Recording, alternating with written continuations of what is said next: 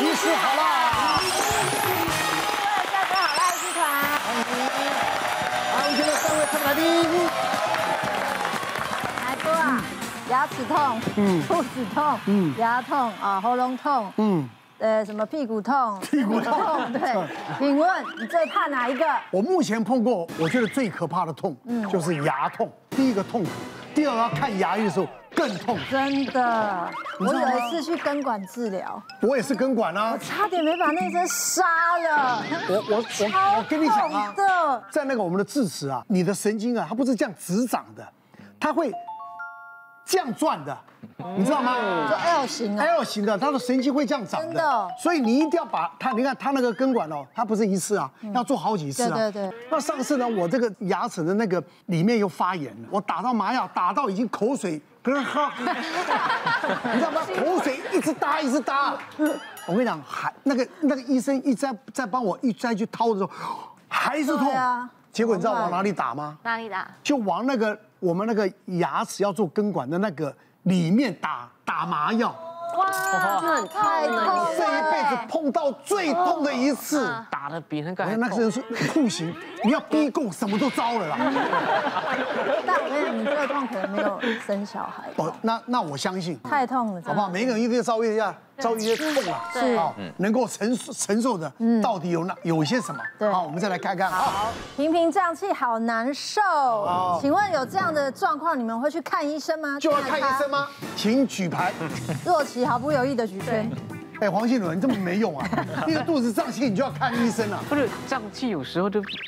他不看，他不看，不看，不看。现在有用了吗？若琪根本没用，看医生。牙痛是吧？我平常吃东西属于睡前会想要吃东西的，就是宵夜。这是坏习惯。对，坏习惯。然后你你宵夜吃下去的时候，就你要睡觉的时候就会很胀。但你很胀，所以想说，那我那我把我的宵夜改掉，我干脆不吃，我就提早可能晚上七点就吃。但它一直胀，一路胀到十二点还消不下去，然后胀到可能你连你睡觉，你不是这样躺着睡吗？它感觉快要满到你这里来了，然后你你坐起来睡，就是只能坐着睡。有有好几天我是坐着才能睡觉的，就是你会觉得自己太胀了。嗯，然后那时候我妈妈就说：“哎，妹妹你要注意你的胃，我算命你可能会有胃癌。” 我说：“妈妈，你说什么？”对啊，我妈她就说。我妈，她就说你要注意自己的胃，所以我就把这句话真的，我小时候记在心里面，因为她跟我说我太爱吃甜食，太爱吃那些零食，她可能也是在吓我吧。那我想说怎么办？那时候刚好有那个什么电视的那个什么广告，就说哦这个牛蒡啊、牛樟芝什么蛙哥的，他说买吃这个会固胃。然后那个通消胀气，消胀气。五年前我还没有赚那么多钱的时候，我花了快十万块去买那个。你会相信这种广告？对啊，我相信我买嘞。我的教就会很可以啊。然后我还我还按我按照三餐吃，我想说这样吃下去好像效果也没这么好。直到我一年前我去身体健康检查，不是要照胃镜什么吗？他说你就是有那个什么胃幽门杆菌。哦，所以才会胀气，对，所以去看医生嘛。对啊，拖到最最前一前一年还去看医生，那医生说，那你要吃药啊什么，然后吃完药的确好一点，但是你没有吃，他好像感觉还是偶尔还是会复发复发的。有没有感觉会，而且还会传染啊？哦，会传给谁？啊，传给你，你男，你先生的人现在啊。口水会传染吗？我真的没有，真没有医学常识。你愿意花十万，你怎么样就是就医就算了。但是如果胀气的要到什么情况，真的需要就医啊？我觉得刚刚洛奇的状况，其实吃。牛蒡也不是有问题的，其实，在一般的状况，其实吃牛蒡是帮助消化，是可以改善胀气。嗯，但是因为你的问题是幽门杆菌的感染，幽门杆菌它其实是会感染你的胃，造成一个长期慢性的胃部发炎。那发炎以后，其实黏呃胃的消化功能还有蠕动功能其实就受损了。那你如果没有用抗生素去去进行治疗的话，其实你的功能是不会恢复的。所以像当然您花了不少钱呐，如果与其把这个钱，其实幽门杆菌的药物好吃啊哈。对啊，虽然不好吃，但是健保给付也没有多少钱。对啦，其实早点使用上，其实对你的健康更有帮助。它可以一次药到病除那种的。是可以的，只是说，因为如果长期发炎太久的话，你可能不仅是杀菌，你可能还要用药物去做一些调理，可能要治疗个几个月以后，状况才会慢慢的恢复。如果出现了以下的状况，其实我们要特别小心。嗯，第一个持续性的呕吐，其实呃，如果呕吐像一般人都有肠胃炎过，如果只吐个一天两天，其实状况就改善，这其实是不用担心的。嗯，我们说的持续性呕吐是如果持续性吐了大概五天，甚至到一个礼拜，那这个可能就有些问题，请一定要去就医。第二个是无法忍受的腹痛，其实腹痛是一个警讯，当我们出现比较严重的肚子痛的时候，有时候是告诉我们身体有严重的发炎，像是胆囊炎呐，像是胰脏炎呐。如果我们轻忽了这件事，其实是有可能会有生命危险的。嗯，那第三点就是出现黑血便，其实黑血便大家都晓得，其实你的胃肠道。最近可能是或者是现在正在出血，常见的原因不外乎就是溃疡，但是少部分年龄比较大的，甚至有可能是肿瘤的问题，所以可能要进行内视镜检查才有办法确认。再来第四点，发高烧、发抖，一般来说发烧其实就告诉我们是感染。如果今天体温很高，甚至会发抖，通常代表这个感染比较严重，很有可能甚至是所谓的败血症的状况。所以有这种情形，请一定要就医。那第五个，其实我相信大家会觉得奇怪，哎，几天没有大便，这种难道需要特别小心吗？绝大部分人可能只是水喝的比较少，蔬菜吃比较少，但是有少部分肚子开过刀的人，可能是肠粘连，或者是他肠子甚至有一些病变长的肿瘤的状况，有可能也会出现这种比较严重的胀气。我这里跟各位分享一个案例，我有一个六十多岁的一个患者，女性患者，她来找我前，其实她主要是因为胀气、肚子痛，大概痛了大概两个礼拜吧。当初她这个问题，她先到她的家里附近的诊所去看医生，那医生就跟她说啊，你这便秘啦。没有问题啦，就开软便药给他吃。然后他刚开始吃几天，他觉得哎，好像真的好一点的。然后他就不疑有他，继续吃下去。但是吃到第一周完以后，发现哎，奇怪，怎么好像没效了？第二周开始，不仅没效，一直吐，就一直这样子吐，吐了大概五天，他真的受不了了。他想说，我是不是换个医生看看会比较好？于是他就跑到另外一家诊所去。然后那医生一听到说啊，你肚子痛又呕吐，他说啊，你一定是肠胃炎。他就说啊，我开一个止吐药，抗呃止吐药给你，然后并且建议你做个胃镜检查。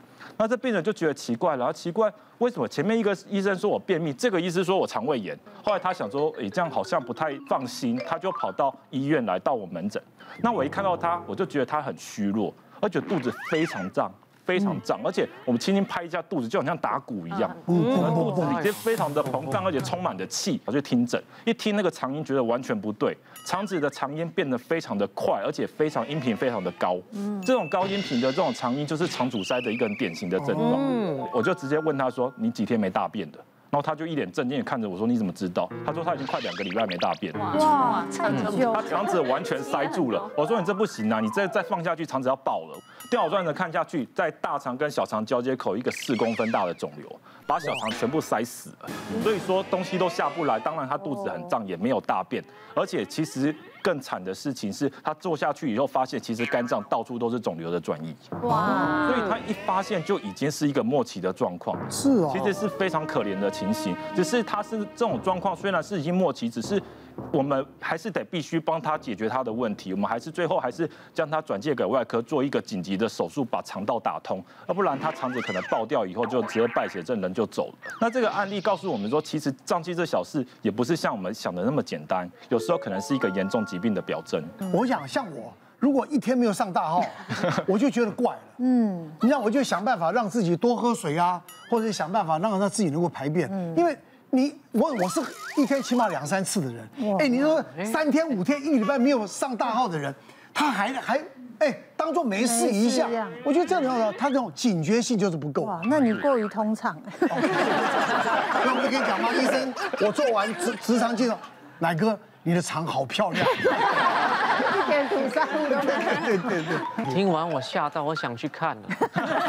这么严重，我一直觉得是，只觉得是因为我不看是有原因的。然后我跟奶哥一样，我讲话就是很直接，我直肠子，我也是吃每天都要拉一一到两三次最少，已经习以为常，觉得说胀气也没有怎样，嗯，这样。但是有一次我在拍戏的时候觉得不太对，因为我这状况从来没有发生过，就是我从我从早上到六点多拍，拍到晚上十点，然后期间一直都在放屁，台词都没问题，表情都没问题，可能就演到一半，有屁声，他是就是一直放一直放。觉得很奇怪，有声音为什么会这样子？呃，我可以忍住，就是就是让他声音慢慢的输出来。哪个说点放？点放。对。然后那一天就安然的度过，然后过两天之后，哎，同样的事情又发生了，就有点慌。我看一下，我说，哦，如果你是持续放屁，可能是癌症。哇。但是问题啊，问题是我怎么可能去看医生说，医生我每天都都在放屁，一直放，我觉得很尴尬，所以才没有去看。然后后来我回想了之后，在想说，哎，吃的东西有关系。那几天好像有喝那个无糖豆浆，嗯，对，无糖高无糖高纤豆浆。但是以前我喝这个完全没有问题，我在健身的时候没有这个问题，只是不知道为什么两三年前开始喝这类的饮料之后就会，我是喝了第三、第四次才发现，哎，原来是喝了这个豆浆，我才开始一直放。你知道为什么吗？为什么？因为年纪慢慢大了。因为我也不知道什么状况。动漫啊！别忘了订阅我们的 YouTube 频道，并按下小铃铛，看我们最新的影片。如果想要收看更精彩的内容，记得选旁边的影片哦。